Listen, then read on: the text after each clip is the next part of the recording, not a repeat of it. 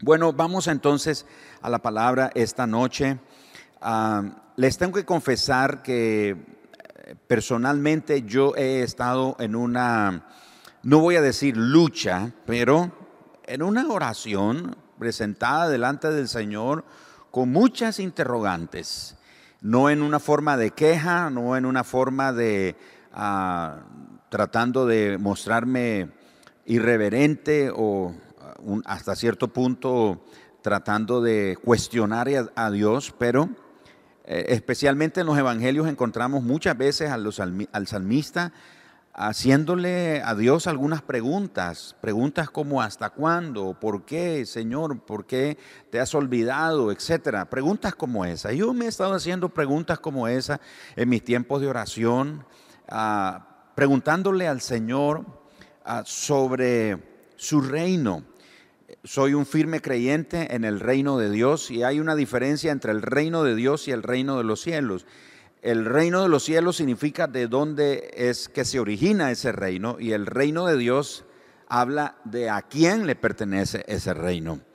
Y el domingo, el miércoles pasado estuve compartiendo el mensaje sobre venga tu reino, como una invitación al Señor pidiéndole, Señor, que venga tu reino a nosotros, que ocurra una invasión del cielo a la tierra, a nuestra circunstancia, a nuestro ambiente, que provoque una transformación, que provoque cambios significativos en las diferentes áreas de nuestra vida. Y me he sentido desafiado por la oración de Moisés en el Salmos 90. Al terminar el Salmos 90, Moisés ora al Señor y le dice, Señor, muéstranos tu gloria como en el pasado. Déjanos ver nuevamente tus maravillas, déjanos ver nuevamente tu poder.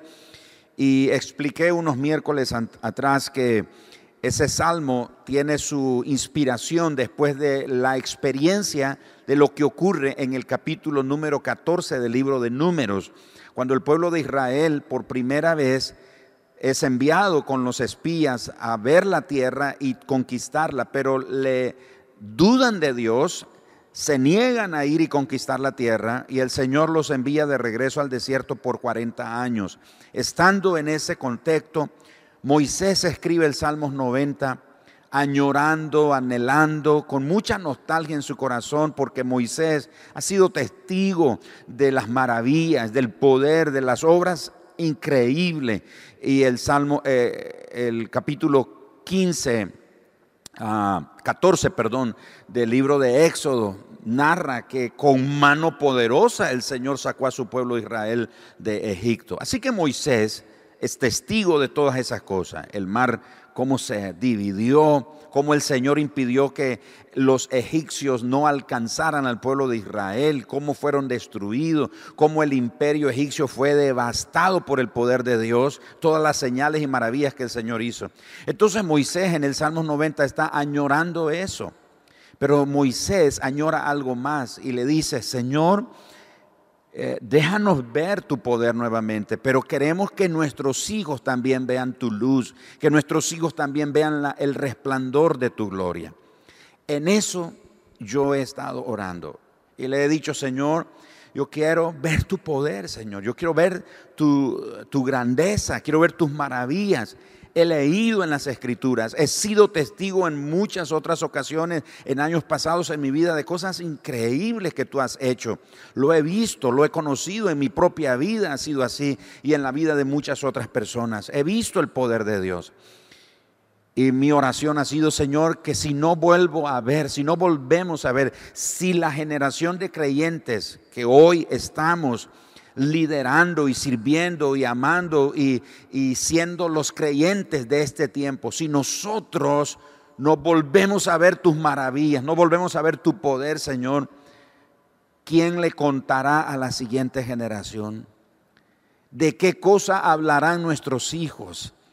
Así que Moisés básicamente le está pidiendo, Señor, por favor, Déjanos ver nuevamente tu poder para que le contemos a nuestros hijos las cosas increíbles que tú haces y la siguiente generación sepa de ti, ponga en ti su confianza, vuelvan a acordarse de tus obras, celebren tus maravillas, que guarden tus mandamientos.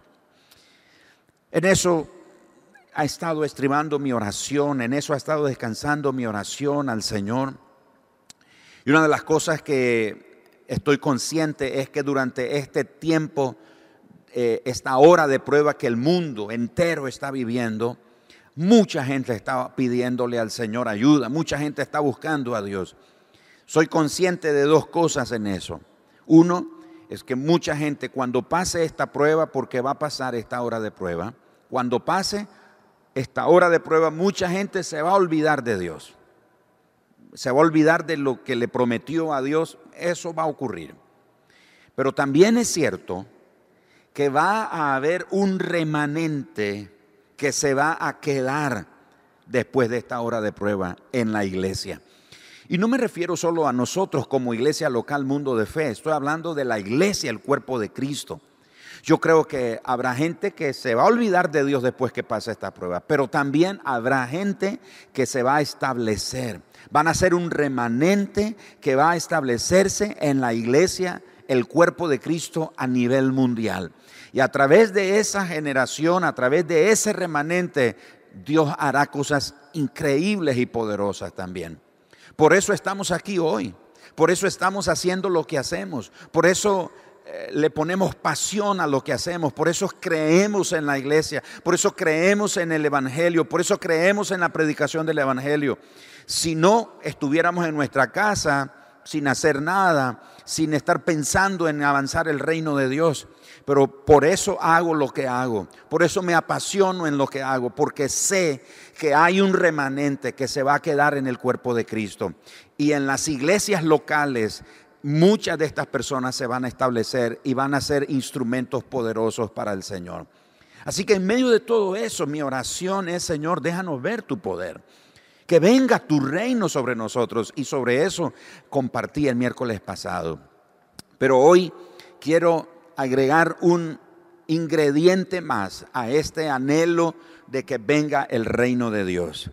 Y vamos a hablar sobre el Evangelio el Evangelio de la salvación y el Evangelio del reino de Dios.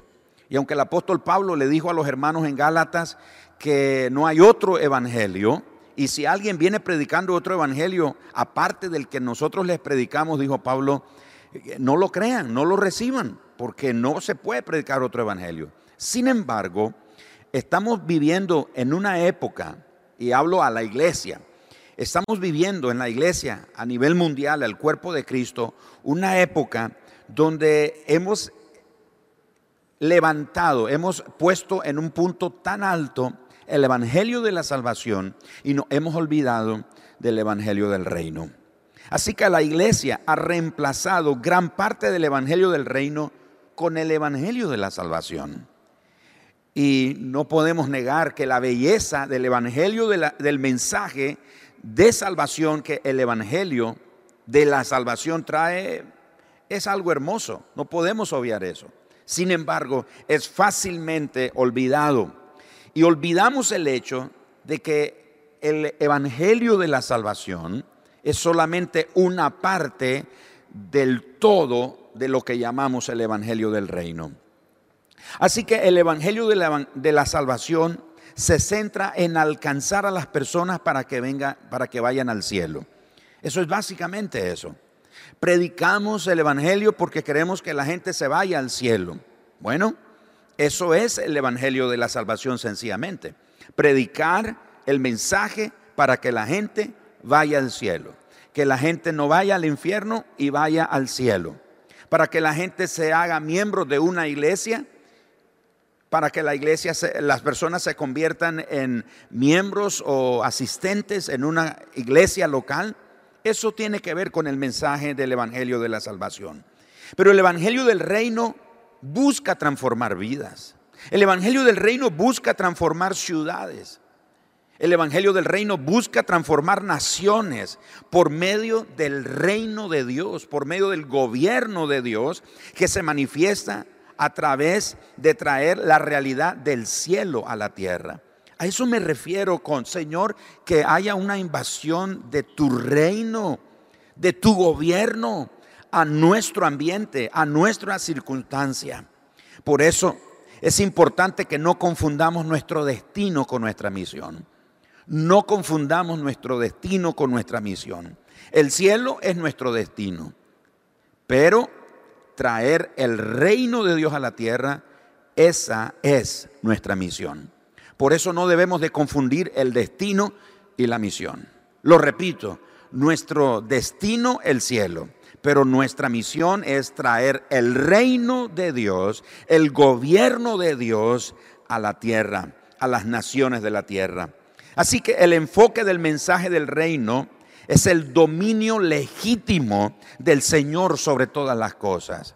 Mientras que el enfoque del mensaje de la salvación es que la gente se salve y vaya al cielo. Y nuestras iglesias están llenas de personas, nuestras congregaciones locales están llenas de personas que están alegres porque son salvas, porque van a ir al cielo, están felices por eso y por supuesto, esa es una gran razón para estar alegre y felices. Pero nos hemos olvidado de nuestra misión, nos hemos olvidado de la misión que es traer el reino de Dios, el gobierno de Dios a la tierra, a nuestra circunstancia, a nuestro ambiente, a nuestro mundo, a nuestra cultura. Entonces, tenemos que volver al mensaje del reino. De manera entonces que el enfoque del mensaje del reino es el dominio de Jesús, el dominio del Señor sobre todas las cosas. Todo aquello que es incompatible con el cielo, con el reino de Dios, sea esto una enfermedad, sea un tormento, una aflicción, sea odio, sea violencia, sea división, sea pecado, lo que sea, etcétera, debe someterse a la autoridad de Dios. No podemos negar el hecho de que vivimos en un mundo caído, en un mundo que está herido por el pecado. Pero el reino de Dios se establece, el dominio legítimo del Señor se establece a pesar del pecado y hace que el pecado huya y trae transformación a la vida de las personas. Uno de los temas que hemos estado hablando con ah, los alumnos en el, Instituto Mundo de Fe es precisamente sobre el discipulado, pero el discipulado que transforma. Muchas veces en nuestras iglesias locales tenemos un discipulado que le enseña a la gente normas, le enseña a la gente ah, doctrina, le y, y, no hay nada malo en la doctrina. No estoy diciendo que no se deba de enseñar, pero hemos limitado el discipulado solamente a eso, a lo que, lo que es la, el principio eh, denominacional o de la iglesia, del concilio, etcétera, etcétera. Y nos hemos olvidado que el verdadero discipulado es la transformación de las personas. Así que el Evangelio del Reino tiene como propósito transformar las vidas. Esos problemas a los que me referí, la enfermedad, el pecado, la violencia, la división, etcétera, esos problemas no pueden prevalecer en la vida de una persona porque esos poderes inferiores no tienen autoridad sobre el dominio o el gobierno de Dios que se manifiesta debe de manifestarse a través de la iglesia local. Así que a medida que exponemos este mensaje, el mensaje del reino de Dios que trae transformación. Tenemos oportunidad de traer cambios culturales en la educación, cambios culturales en los negocios, en la política, en la familia y en todos aquellos asuntos de importancia en la ciudad. Es sorprendente cómo Jesús llega a la casa de Saqueo. Recuerdan, Saqueo ve que Jesús está ahí en las calles de su ciudad y como es bajo de estatura, se sube a un árbol y está viendo ahí cómo Jesús está caminando entre la gente, rodeado por la multitud. Jesús en un momento se detiene, lo ve y le dice, Saqueo, bájate, es necesario que hoy vaya a tu casa. Jesús llega a la casa de Saqueo. Jesús en ningún momento le dijo, Saqueo, eres, Eres un hijo del diablo, saqueo. Qué malvado que eres.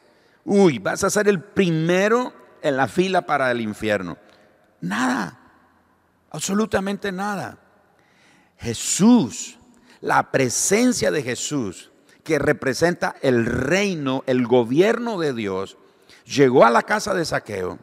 Saqueo pide la palabra y dice, señores, les tengo que confesar algo, tengo que decirles algo si yo he defraudado a alguien, si he hecho las cosas indebidas, les voy a regresar el doble de lo que les he robado, cuatro veces más si es necesario. Y Jesús dice, hoy ha venido la salvación a esta casa. Es increíble lo que ocurre cuando el reino de Dios se manifiesta. Ocurre una transformación en la vida de las personas. El reino es el mensaje que debemos de llevar a todas las naciones en Mateo capítulo 10, versículo 7, y leemos, y yendo, hablando Jesús dijo, y yendo, predicad, diciendo, el reino de los cielos se ha acercado. Y en Hechos capítulo 28, versículos 30, leemos que ah, Pablo llegó a Roma y alquiló una casa y todo el que quería venir a ver a Pablo podía llegar a la casa donde Pablo estaba. Y el verso 31 dice, predicando el reino de Dios y enseñando acerca del Señor Jesucristo abiertamente y sin impedimento.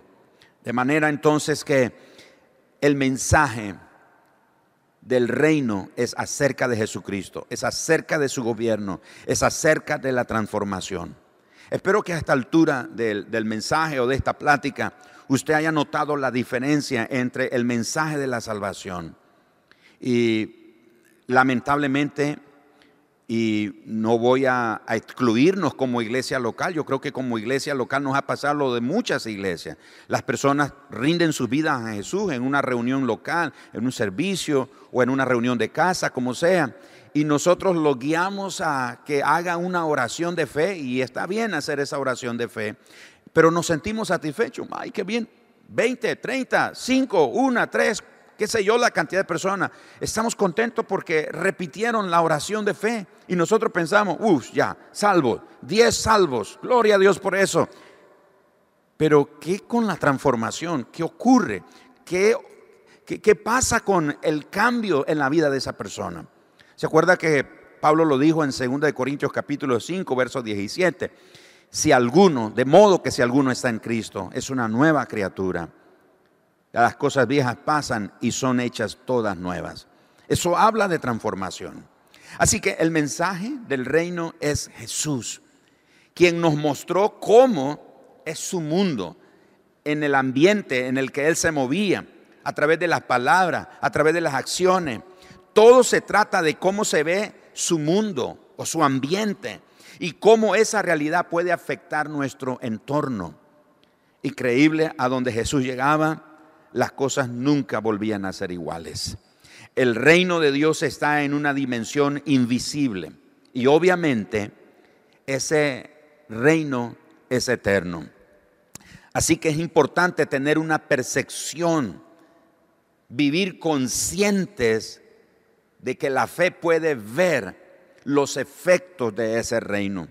¿Se acuerdan lo que Jesús le dijo a, Nicodemos en Juan capítulo 3, versículo 3? Jesús le dijo, de cierto, de cierto te digo, que el que no naciere de nuevo, escucha lo que, dije, lo que dijo Jesús, no puede ver el reino de Dios. ¿Cuál es el elemento entonces para experimentar esa transformación y poder ver el reino de Dios? El arrepentimiento no es solo un simple deseo de querer, de anhelar que el reino de Dios venga. Tiene que estar acompañado de arrepentimiento. Mateo 4:17, Jesús dice, arrepentíos porque el reino de los cielos se ha acercado. La única manera de poder ver esos efectos ese poder transformador del reino, del gobierno de Dios a través de la persona de Jesucristo o el dominio, la potestad que Jesucristo tiene. La única manera de poder ver eso es a través del arrepentimiento.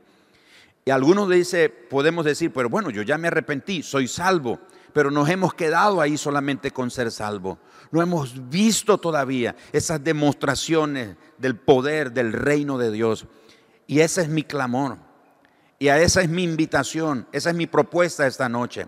Que comencemos a orar por un, un espíritu de arrepentimiento en nuestra vida.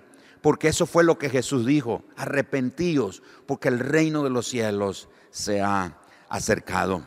El arrepentimiento nos puede llevar a ese punto de poder ver esas demostraciones del poder de Dios. Arrepentirse sencillamente significa cambiar la manera de pensar. Hay que cambiar nuestra manera de pensar. Pero arrepentirse es mucho más que un ejercicio mental. Tiene que ver con la aflicción por el pecado, el dolor por el pecado que nos permite arrepentirnos verdaderamente y cambiar la mentalidad de nuestra realidad. El arrepentimiento genuino es de algo hacia otra cosa, es del pecado hacia Dios, es del reino de las tinieblas al reino de la luz, es de la condenación a la salvación, es de la enemistad a la reconciliación con Dios, es de ser enemigos de Dios a volvernos amigos de Dios, es de estar en guerra con Dios a volvernos a estar en paz con Dios. Así que el arrepentimiento genuino es de algo hacia otra cosa. Muchos cristianos se arrepienten lo suficiente como para alcanzar el perdón de sus pecados, pero no lo suficiente para poder ver el reino de Dios. Y muchas veces hemos asociado el reino de Dios a la muerte, es decir, bueno, ya este hermano falleció y está en el reino de Dios, en el reino de los cielos. No, el reino de Dios, lo repito, el reino de los cielos es el origen de ese reino. El reino de Dios es a quien le pertenece ese reino.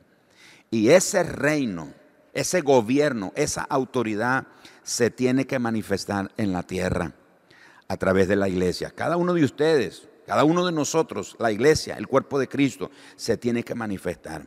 Pero tiene que comenzar con un espíritu de arrepentimiento. Así que Jesús nos dice que nos arrepintamos porque Él trajo su mundo, su reino consigo. Si no cambiamos nuestra perspectiva de la realidad, nunca vamos a poder descubrir esa realidad superior, esa dimensión invisible del dominio del Señor. Esa clase de arrepentimiento que le permite al creyente vivir, disfrutar, estar en los lugares celestiales en Cristo.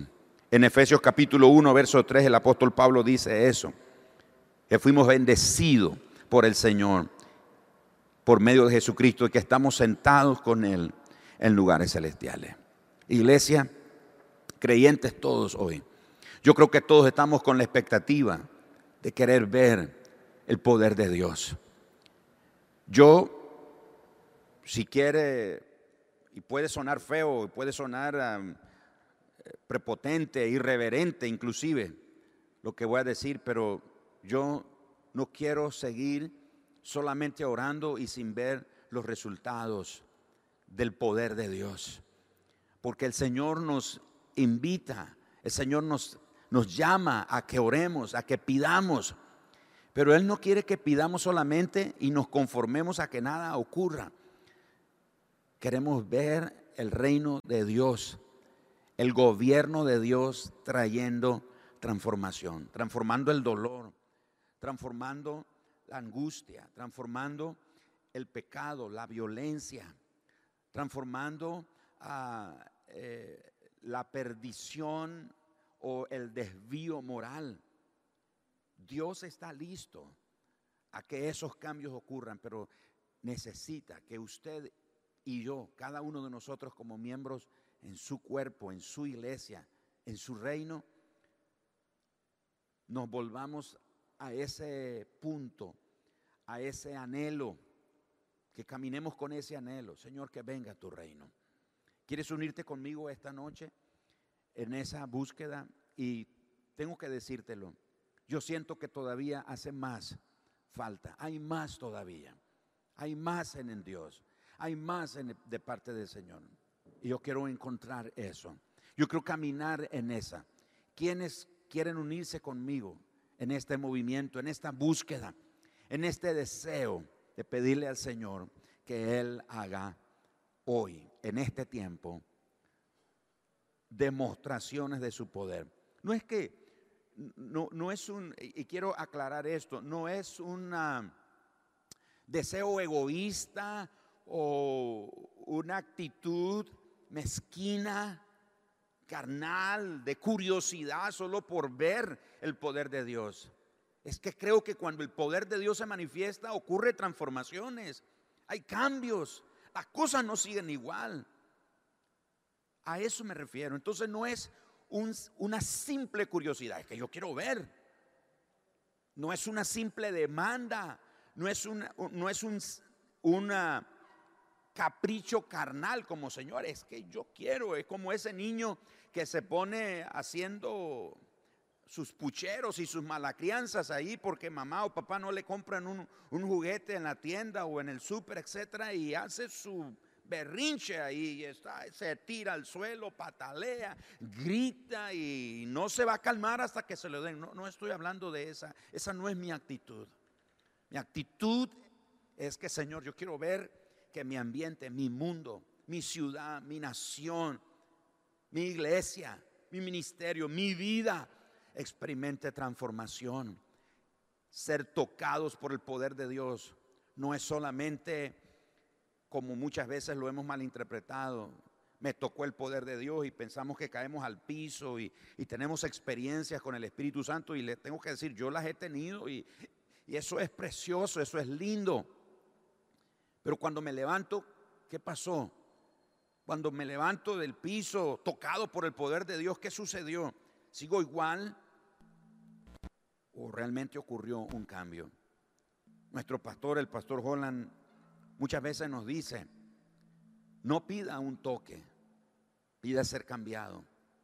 Muchas veces vemos creyentes pidiéndole, Señor, dame un toque, Señor, dame un toque, tócame, Señor, tócame.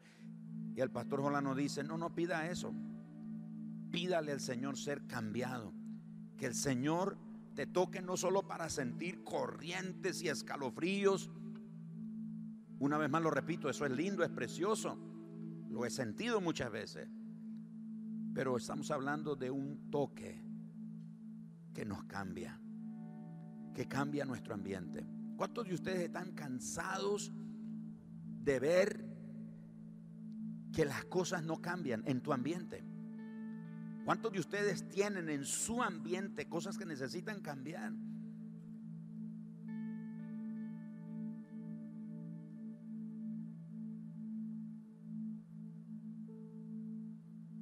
La mujer del flujo de sangre, 12 años con esa enfermedad. El relato bíblico dice que gastó todo su dinero. Eso me, me muestra a una mujer que, que no se conformó Dice, tiene que haber, tiene que haber una cura, tiene que haber algo que me sane, tiene que haber algo que me cambie, tiene que haber algo, tiene que ocurrir algo que cambie esta vida desdichada que llevo, me imagino que decía esta mujer. Gastó todo su dinero en médicos, sufrió en las manos de los médicos. Y ese día se encontró con Jesús. Wow, qué tremendo se encontró con Jesús y ella dijo, esta es mi oportunidad.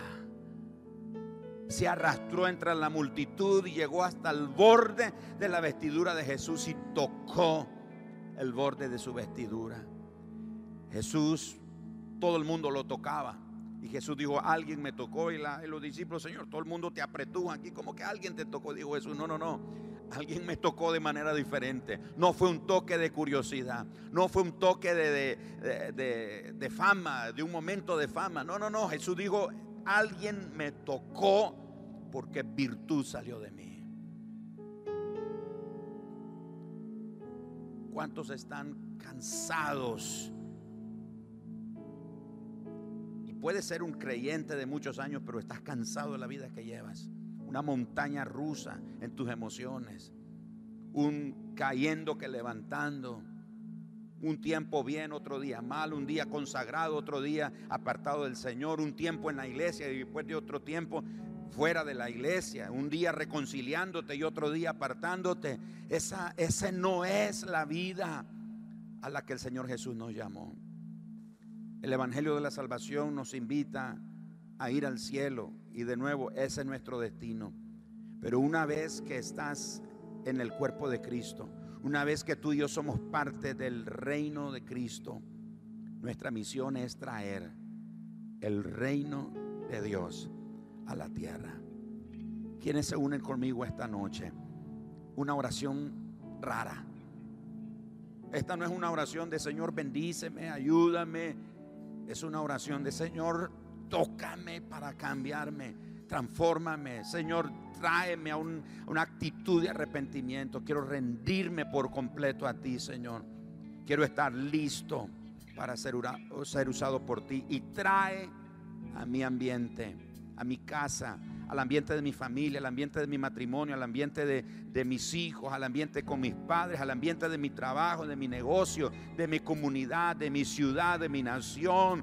Trae cambios, Señor. Hay mucho en el reino de Dios que necesitamos traer aquí entre nosotros. Únete conmigo en entonces en esta en esta búsqueda esta noche. Esta búsqueda del corazón que anhela ser transformado por el poder de Dios, por el evangelio del reino de Dios. Chicos,